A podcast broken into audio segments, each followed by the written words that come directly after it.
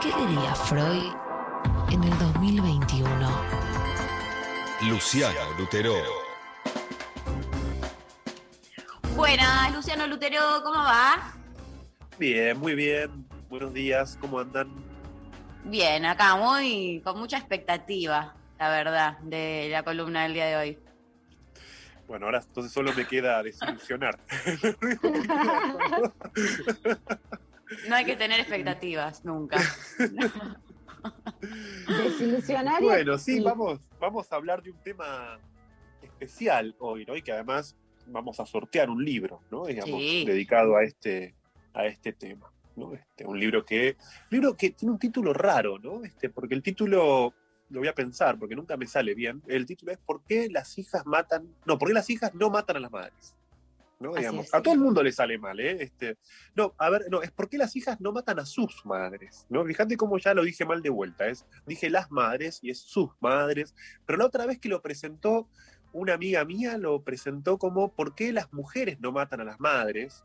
¿No? Este, y después la, la editora también se confundió en cierta ocasión y dijo ¿por qué las madres no matan a las hijas? O sea, Ay, digamos, un título que, No, cuando yo creo que como el título tiene trata de concentrar una y lo que termina pasando es que todos proyectan algo y lo dicen mal y cuando según cómo lo Claro. dicen ¿no? Como el título termina hablando de la fantasía del que lo lee Este, Total. Depende en qué lugar título- te parás, ¿no? Pero yo, yo leí, no todo el libro, pero sí el primer artículo que hicieron con Marina Esborrás.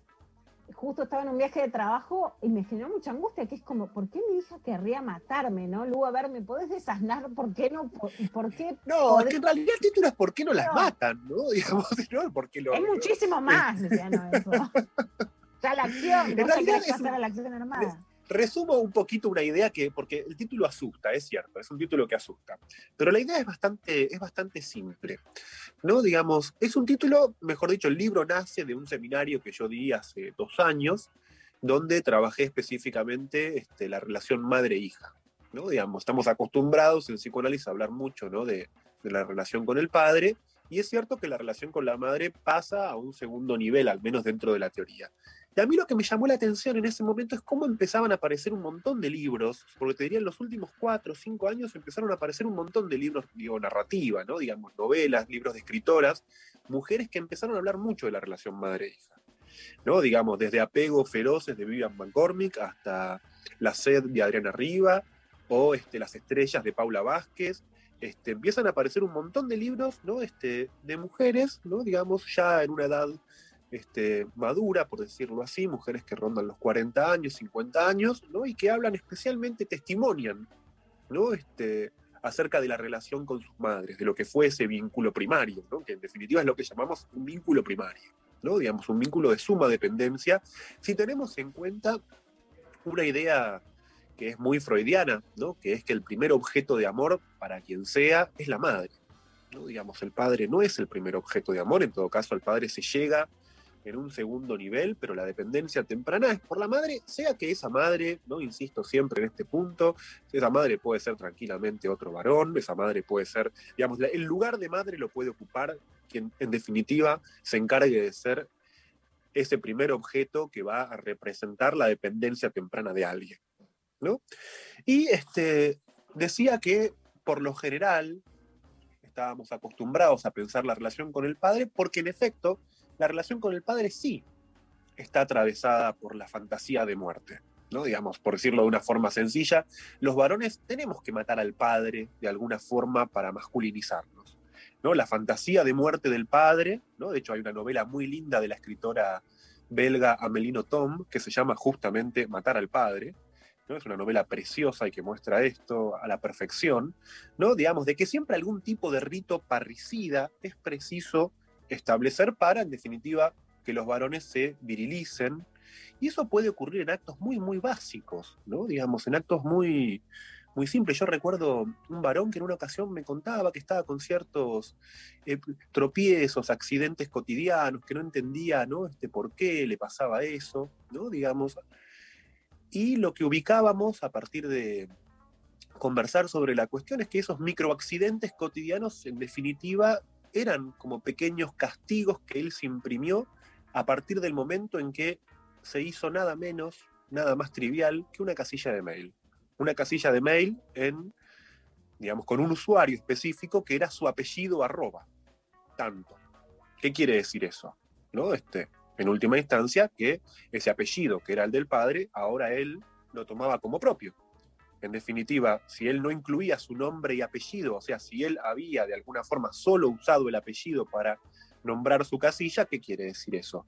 Que el apellido es de él, que se lo sacó al padre. En última instancia, mató al padre, por decirlo así. Simbólicamente, por supuesto, ¿no? Digamos, hay distintas formas de hablar de cómo cada quien se las arregla para tener que atravesar esa fantasía parricida. ¿no? En última instancia, ¿no? este, la muerte del padre es una condición de cierta salida a un espacio público y eso no solamente pasa en los varones, sino que también las mujeres a su forma tienen que matar al padre, ¿no? Para en última instancia feminizarse eh, públicamente, ¿no? Digamos, porque, digamos, por decirlo así, no me voy a detener ahora en la relación de la hija con el padre, pero, digamos, es una relación fuertemente cargada también, ¿no? Digamos, quiero decir, voy a poner un ejemplo muy trivial también, propio de la experiencia de análisis, pero digamos que puede parecer contraintuitivo, pero los analistas estamos acostumbrados a este tipo de cosas que por lo general desafían el sentido común. En el inconsciente, para decirlo de una forma sencilla, ¿no? digamos, el inconsciente no distingue, ¿no? digamos, si hay un deseo de hijo, si ese deseo de hijo es de un hombre o es del padre. ¿no? O sea, la raíz inconsciente del deseo de hijo de una mujer es inicialmente incestuosa. Entonces una mujer tiene que atravesar algún tipo de prueba para verificar que su hijo no tiene ese origen incestuoso en la fantasía. Por lo tanto, es preciso que realice algún tipo de parricidio. ¿No? Esto que parece tan rebuscado y tan complicado, les aseguro que en muchas consultas asociadas a cuestiones de fertilidad aparece muy claro. Digamos, sin ese pasaje por la muerte del padre, si no aparece alguna prueba que demuestre que ese hijo no va a ser del padre, ¿no? que no va a llevar, por decirlo así, la huella del incesto, en la fantasía quiero decir, simbólicamente también, ¿no? digamos, es sumamente complejo que alguna mujer pueda efectivamente terminar de encontrarse con ese deseo de una forma que no sea sintomática, por supuesto. ¿no? Ahora bien, la relación con la madre es completamente distinta y no atraviesa justamente ese sostén o ese recurso parricida que es tan propio de la relación con el padre. Entonces, ¿qué hacemos con la madre si efectivamente no la matamos? ¿No? De ahí viene el título, ¿por qué las mujeres, o por qué las hijas, mejor dicho, vuelvo a equivocarme con el título, ¿no? ¿Por qué las hijas no matan a las madres? ¿No? Digamos, que los hijos no las matan, eso está claro. Que los hijos varones no matan a las madres, eso está claro, ¿no? Digamos, y yo creo que esto también lo desarrollé en alguna oportunidad, ¿no? Digamos, la raíz inconsciente o la contribución del inconsciente a la misoginia contemporánea está en que justamente los hombres pueden matar en cualquier otro lugar mujeres, ¿no? Digamos, y de esa forma preservan el vínculo idílico con la madre. De hecho, esta es una idea de Freud que a mí me parece sumamente potente. Freud tiene una idea que a mí me parece que es, sumamente histórica, además, ¿no? ¿no? es una idea que se pueda pensar por fuera de una sociedad o de un tipo de cultura, ¿no? Freud plantea que la relación entre la madre y el hijo varón es una relación de amor puro. Dice, es la única, es el único vínculo que no contiene componentes agresivos, dice Freud. Y uno podría decir, bueno, está bien, Freud, eso vale en cierta sociedad patriarcal, que obviamente espera a los hijos varones en su lugar de primogénitos, que les da un lugar en cierta escala y todo lo que vos quieras, ¿no? El lugar de ¿no? niño dorado que tiene, ¿no? Digamos, el hijo varón, ¿no? Digamos, eso está marcado culturalmente, no es algo que no dependa de una sociedad. Ahora sí, sin duda, eso desvía mucho más rápidamente la agresión de los varones hacia otro tipo de vínculos. ¿no? Digamos, quiero decir, muchas veces el hombre más sumiso con su madre es el más maltratador de su pareja. ¿No? O el hombre más el hombre más sumiso con su esposa es el más maltratador de su amante, ¿no? O sea, quiero decir, esa división entre una y la otra, ¿no? Digamos, o el más sumiso con su esposa es el más maltratador de su compañera de trabajo, ¿no? O el más sumiso con su hermana es el más maltratador de su novia, y así podríamos ubicar ese contrapunto que es tan propio ahora de la, de la lógica masculina tradicional, por decirlo así. Ahora bien, ¿no? Digamos, en el caso de las mujeres, cuando son hijas, en el vínculo con la madre, si no tenemos efectivamente matricidio, si no hay equivalente del parricidio, ¿cómo se produce el soltarse de esa relación? ¿No? ¿De qué manera es que una hija se separa de la madre? ¿No? Digamos, y creo que estos libros que mencionaba, ¿no? Digamos, el libro de Vivian Van Gorn, que es muy claro al respecto, ¿no? Apegos feroces, lo vuelvo a recomendar para quien lo quiera, que es muy linda el título, ¿no? Un apego feroz, ¿no? Está hablando ahí de, de una relación donde se juntan el amor y el odio, ¿no? O Paula Vázquez en su libro Las Estrellas, que cuenta el acompañamiento final de su madre enferma de cáncer y toda la ambivalencia que siente, ¿no? Digamos, por su madre, incluso cuando su madre está muriendo, ¿no? Este, o este, bueno, también hay otro libro muy lindo, ¿no? Este, bueno, Amelino Tom habló también, escribió bastante también sobre la relación madre-hija. ¿no? Este, quiero decir, podríamos mencionar un montón. Quiero decir, eso es una época aparentemente florida para encontrar materiales que en la literatura ponen la lupa sobre esa relación.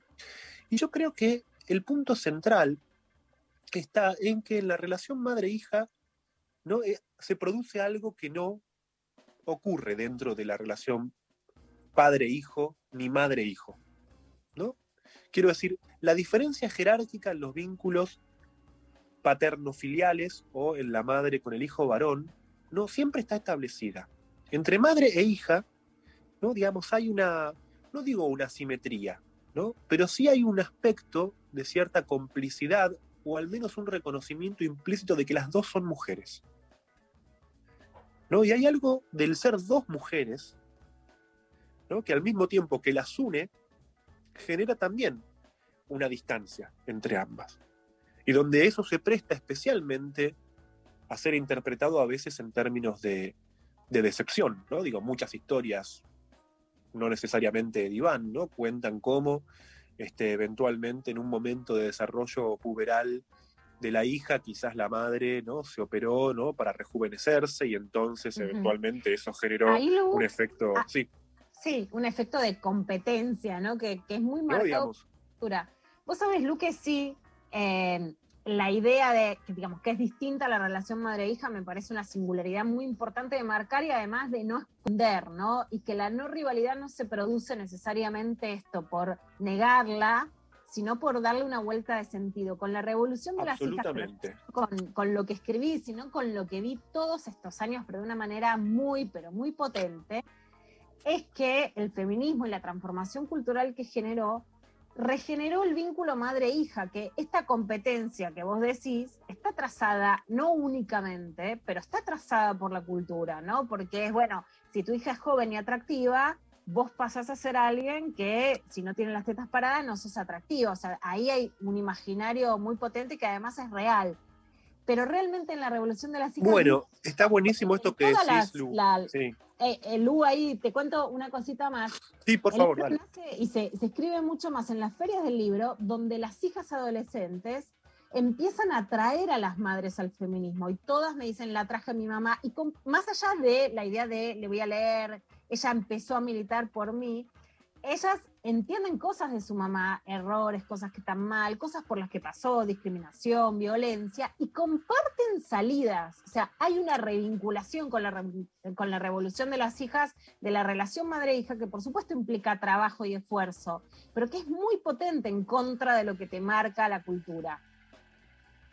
Absolutamente, yo comparto totalmente lo que decís, ¿no? De hecho, ¿no? Está dentro de lo, de lo que pienso, porque y tradicionalmente la relación con el padre es lo que establece una filiación. ¿no? Digamos, ser hijos, somos hijos del padre. ¿no? Y como decíamos recién, ¿no? digamos, en la relación madre-hija se trata fundamentalmente de dos mujeres. Y lo que estuvo vedado históricamente en la relación entre mujeres, siendo madre e hijas, era la posibilidad de una filiación entre mujeres. Cómo se operaba la transmisión de una mujer a otra mujer donde eso coincido con vos en que siempre se interpretó en términos de rivalidad, envidia, competencia, dicho de otra forma, lo que es de una no puede ser para la otra. Exacto. O una, o una no puede tener sin que eso se interprete como que otra se lo sacó. Exacto. Y yo creo que lo que, lo que vos traes ahí sumamente interesante. De hecho, compiten por un hombre. ¿no? Y compiten por, bueno, si vos sos sexy, yo dejo de ser sexy. Si vos, ¿no? Sí, bueno, digamos, lo encontramos también en las historias. Otra cosa Totalmente, lo encontramos también en las historias, qué sé yo, de hermanas, donde, por ejemplo, cómo se repartían los roles y, por ejemplo, si una era inteligente, la otra iba a ser un, poco menos intelectual y por lo tanto iba a eh, enfatizar el polo de la belleza. O sea, siempre había que tener cuidado y repartirse las cosas de una forma donde la rivalidad estaba siempre, la rivalidad envidiosa quiero decir, estaba siempre como amenaza potencial, no solamente en la relación madre-hija, sino donde hay muchas mujeres. ¿No? Esto, esto, lo muestra muy bien una, una, muy buena novela clásica de César Pavese que se llama Entre Mujeres, que muestra muy bien, pero que claro, esto, como decíamos recién, ¿no? Digamos, eso es algo que está socialmente situado. Yo creo que hay un punto donde coincido, si entiendo esto que vos decís, que yo creo que la revolución de las hijas lo trajo este, sumamente así para ponerlo como sobre la mesa, ¿no? Como algo que es transformador, que no es solamente una cuestión este, de discurso, ¿no? Digamos, sino que efectivamente produce una forma de vida diferente, ¿no? En relación a la transmisión entre mujeres, donde efectivamente ahí lo que empieza a ver, ¿no? Digamos, es otro modelo de filiación femenina. A mí me parece sumamente interesante porque yo también sí, veo esto lo más que interesante decís. es que el cambio se da, el cambio social se da desde la revalorización de las hijas. Las madres a mí lo que me dicen es, yo no lo puedo creer, o sea, viste, como madres, y me incluyo, felices de que, por ejemplo, lo que te dicen es lo peor que te puede pasar es tener una hija adolescente, ¿no? María, vos también se lo, se lo habrán dicho a tu mamá. Yo le digo, lo mejor que me puede pasar. Pero mira, hay una anécdota, la más linda de todas, que la cuento mucho en la Feria del Libro de Villa Carlos Paz. Una piba que yo ya había visto cae con la mamá. Y la mamá se habían ido, hace, era, son de Córdoba, pero se habían ido hace muchos años a vivir a Ushuaia. La madre no se separa del padre y de su otro hermano porque se llevaban mal, sino porque dice, no aguanto más no ver el sol. Y la hija, que en otro caso hubiera dicho, vos sos la culpable de la ruptura, papá, porque lo charlamos además así, dice, te banco. Y yo digo, qué más grosso que bancar que tu mamá pelee por su derecho a ver el sol, ¿entendés? Y entonces en vez de quedar la madre demonizada en el lugar de la abandónica, queda reparada por una hija que la mire y entiende su deseo de ver el sol, ¿no? Y ahí hay un cambio que la que la produce es la hija de comprensión, pero que la madre dice, wow, viste, se siente muy feliz de poder compartir con su hija y de cómo el feminismo la, la encuentra con su hija, no la distancia, no la vuelve en lugar de competencia, sino de, de unión. Totalmente, totalmente. Después hay una serie de puntos que también creo que se asocian a esa relación madre-hija, ¿no? Este, en relación a esto que decimos de una filiación o de una transmisión entre mujeres, que eso en el libro lo voy desarrollando en los diferentes capítulos. Uno es el deseo de hijo, ¿no? Cómo surge el deseo de hijo de una mujer, ¿no? Donde creo que uno podría pensar, al menos desde el punto de vista del sentido común, que el deseo de hijo nace quizás del encuentro con la pareja, ¿no? pero la raíz del deseo de hijo, ¿no? si bien, como decía recién, si el deseo de hijo tiene dos caras, una que es corroborar que ese hijo no tenga un destinatario, ¿no? digamos, o no esté sostenido incestuosamente, en realidad la habilitación del deseo de hijo tiene su origen en la relación con la madre. ¿no? Es un, un dato importante dentro del, del psicoanálisis, ¿no? donde efectivamente, ¿no? digamos, hay un punto donde la, creatividad, la fertilidad, la fecundidad, ¿no? Digamos, yo creo que en ese sentido el psicoanálisis está por fuera como de la cuestión heteronormativa, porque es en el punto en el que un deseo tan propio, ¿no? Digamos, no surge, ¿no? Digamos, yo creo que eso, eso fue desafiante porque, digo, históricamente siempre se creyó que el deseo de hijo tenía que ver con la potencia del hombre, Este, y ahí creo que más bien el psicoanálisis responde. Que la fuente del deseo de hijo es la relación primaria, la relación de una hija con su madre.